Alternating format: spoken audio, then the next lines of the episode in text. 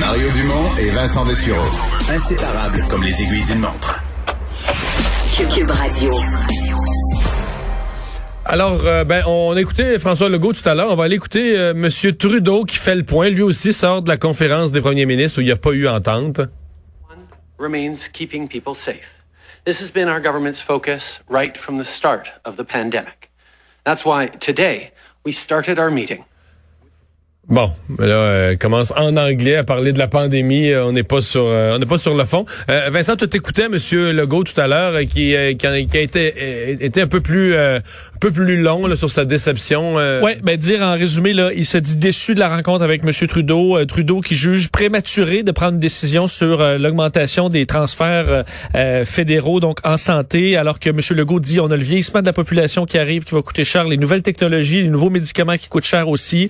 parle d'un rendez-vous manqué carrément, alors qu'il juste la croissance des provinces, qui est de, des revenus, qui devrait être de 3,2% euh, ne fonctionne pas, puisqu'en en santé, c'est 5% par année l'augmentation. Alors, on a un déficit qui va se creuser, se creuser. Euh, c'est ce qu'il a dit. On peut écouter M. Trudeau maintenant.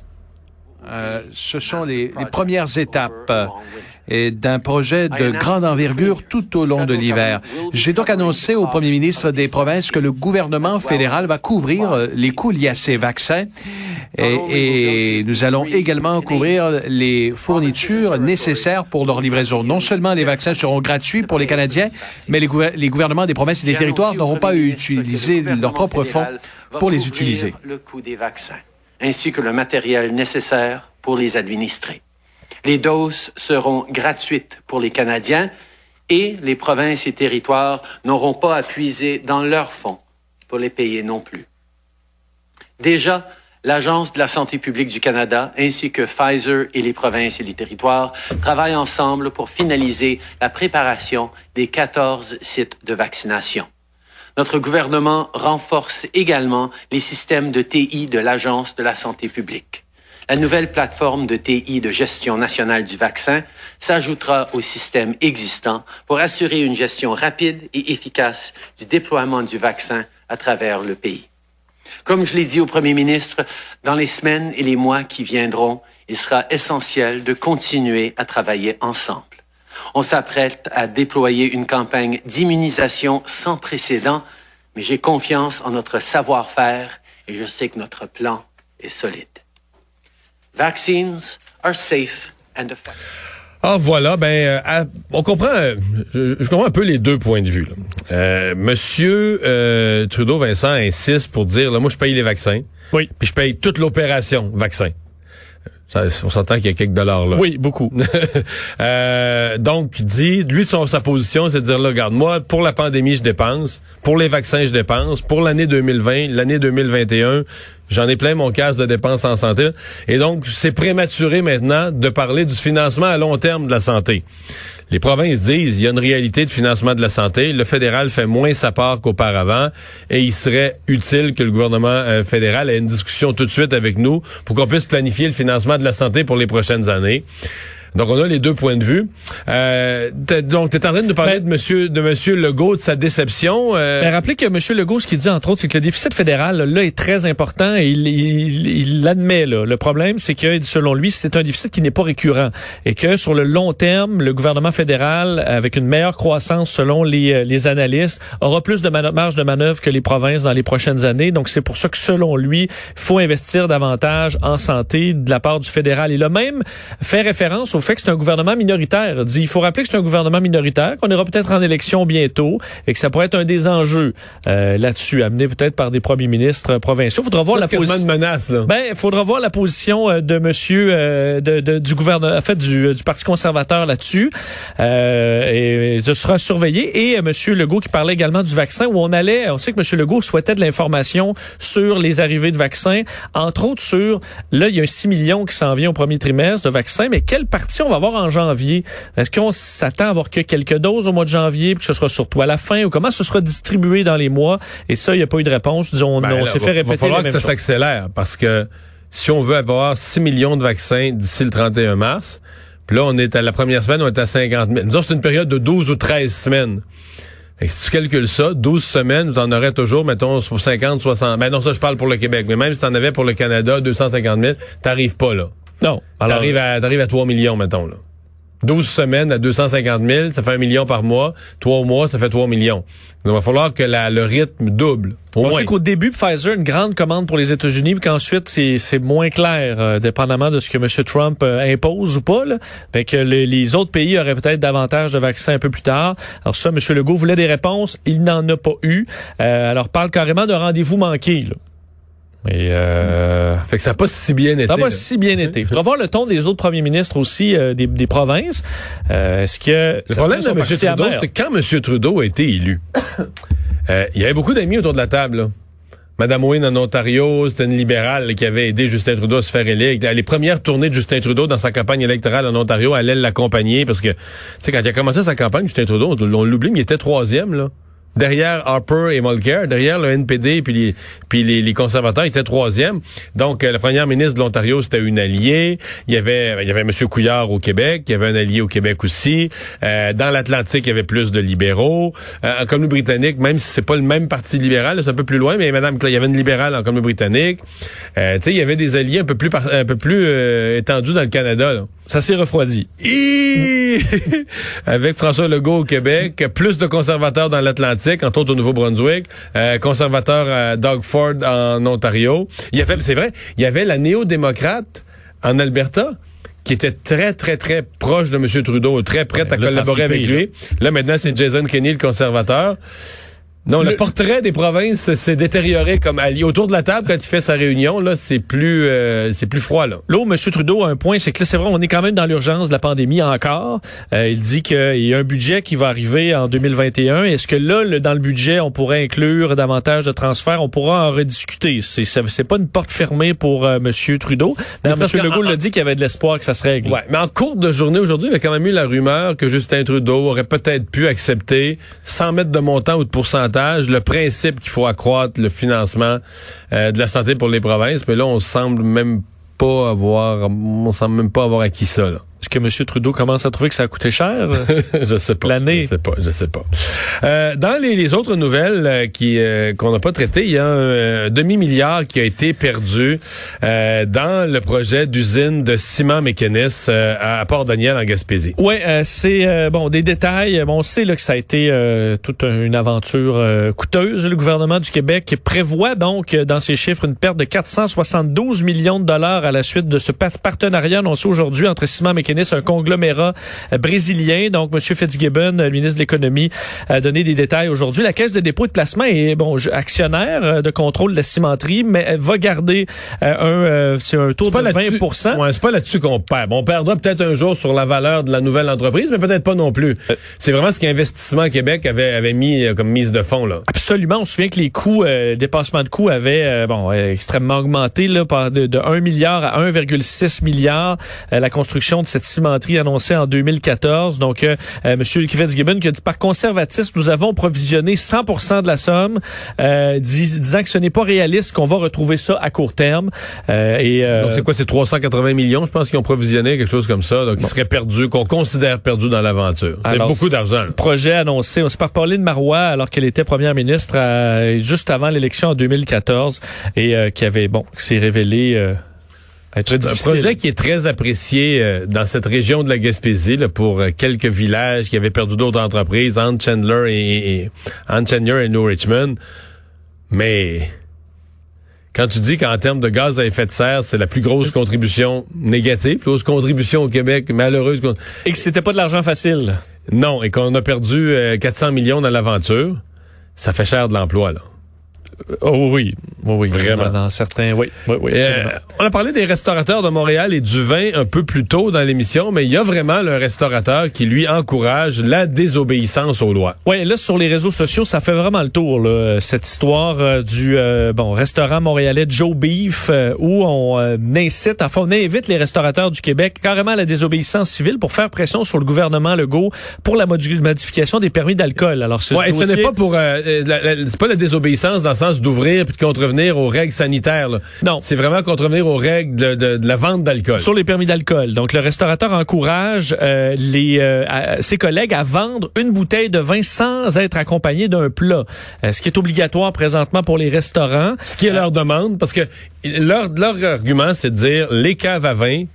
Écoute, on s'en- on s'entend que ça s'adresse pas aux belles provinces. là. Ça s'adresse aux Non. restaurants de qualité, aux restaurants plus haut de gamme.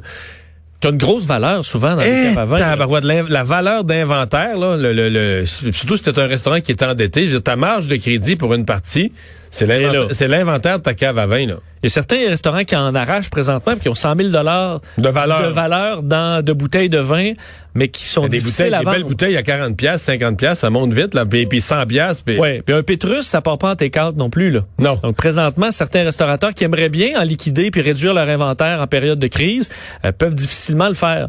Euh, alors c'est ce qui amène à euh, le mot le mot clic, le hashtag ouvrez nos caves. Donc les restaurateurs qui sont encouragés à publier une photo de cet acte là, de désobéissance euh, civile sur les réseaux sociaux.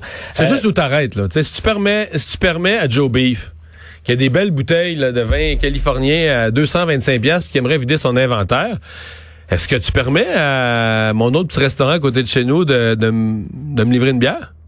Effectivement, ou d'en racheter des caisses euh, de... Tu vois, c'est où t'arrêtes, là. C'est ça qui est... Parce que moi, je...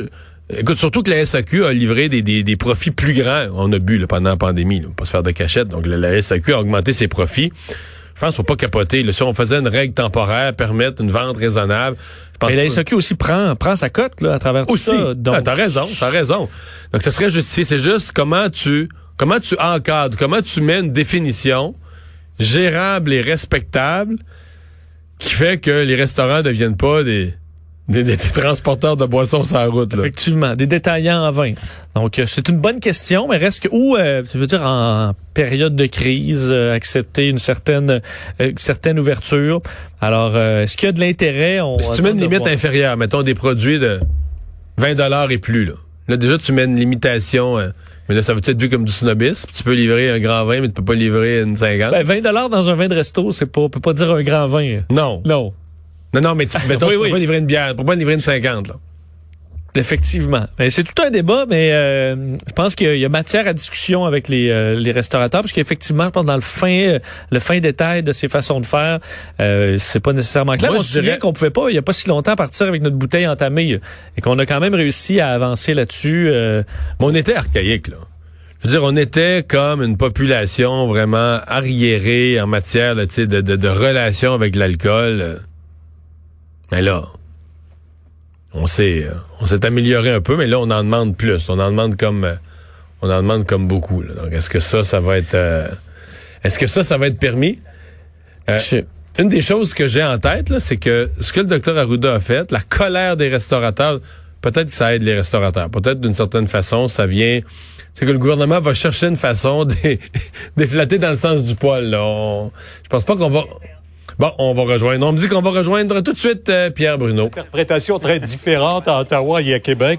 Euh, Monsieur Trudeau qui parle, lui, d'une- d'un engagement qu'il est prêt à faire vis-à-vis des provinces, d'augmenter euh, ses transferts en santé, mais en disant, et Mario qui se joint à nous aussi euh, dans cette conversation-là, en reconnaissant qu'il y a des, euh, certainement des engagements qui devront être pris par Ottawa, mais qu'il devrait y avoir des discussions supplémentaires avec les provinces. Et on avait entendu quelques minutes plus tôt, euh, Mario, qu'on n'a pas entendu encore là-dessus, euh, Monsieur Legault nous rappelait que c'était un rendez-vous manqué, qu'on souhaitait une autre rencontre en janvier ou au février, euh, que Monsieur Trudeau l'a refusé, et que pendant ce temps-là, ben, l'écart et le déficit des provinces euh, continuent d'augmenter parce que ce sont des coûts récurrents et énormes pour les provinces. Ouais. Le problème est bien réel et mon penchant naturel, c'est de penser qu'il faudra faire, il faudra régler ce problème du financement de la santé. Euh, en, en toute autre circonstance, euh, je serais du côté des provinces. Je pense que les provinces ont raison de le demander. Mais il faut quand même avoir une oreille pour la position de M. Trudeau là, aujourd'hui. C'est-à-dire que le fédéral a payé beaucoup de choses et euh, cette année dans un déficit là, de 381 mi- 81 milliards qui va devenir 400. Là aujourd'hui, il dit je paye les vaccins, je paye l'opération vaccin, je paye, je paye, je paye. Alors quand M. Trudeau dit euh, on peut-tu c'est un peu comme euh, la famille, là. Papa a perdu son emploi, maman, euh, faut qu'elle paye pour faire euh, réparer quelque chose, son auto, parce qu'il y a eu un accident de malchance. Puis là, l'enfant arrive, puis dit, ça serait le mois où je voudrais mon PlayStation, là. on va dire, on peut-tu remettre la discussion sur PlayStation dans six mois? Je trouve qu'il y a un petit peu de ça, là, tu sais, où M. Trudeau dit, moi, l'argent, là, tu sais, ça me sort de partout. mais, ceci dit, pour moi, la vraie discussion qui va venir le long du chemin un jour, c'est, oui, l'argent, mais l'argent sans condition. Donc, il y a une discussion à venir là-dessus, mais je suis obligé d'avoir une oreille aujourd'hui pour la contrainte que M. Trudeau essaie d'exprimer. Mais Emmanuel, euh, M. Legault n'a pas tout à fait tort quand il dit quand même que pendant ce temps-là, il y a une inflation qui augmente les coûts euh, des médicaments et du régime de santé, le vieillissement de la population, les nouvelles technologies, les nouveaux médicaments. Tout ça, c'est récurrent. Ça arrive à tous les ans. Et il a parlé, lui, d'un déficit structurel qui tournerait autour de 6-7 milliards annuellement. Oui, parce que les coûts euh, augmentent plus vite dans les provinces que euh, la valeur des transferts que Ottawa fait. Je veux dire, objectivement, Pierre, entendons-nous, c'est un dialogue de sourds qui dure depuis des décennies entre Québec et les provinces. Et une fois à chaque 20 ans, il y a un premier ministre qui fait un chèque, qui garoche des milliards en espérant régler le problème et ça revient sur le tapis. Nous y revoilà, euh, près de dix ans après que Stephen Harper ait cru régler le problème, près de dix ans après que M. Martin ait cru régler le problème. Donc, M. Trudeau n'échappera pas à ce dilemme-là et à cette discussion-là. Moi, là où je vois une ligne de faille se dessiner, c'est quand on entend M. Trudeau dire, moi, je suis prêt à augmenter les transferts en santé aux provinces.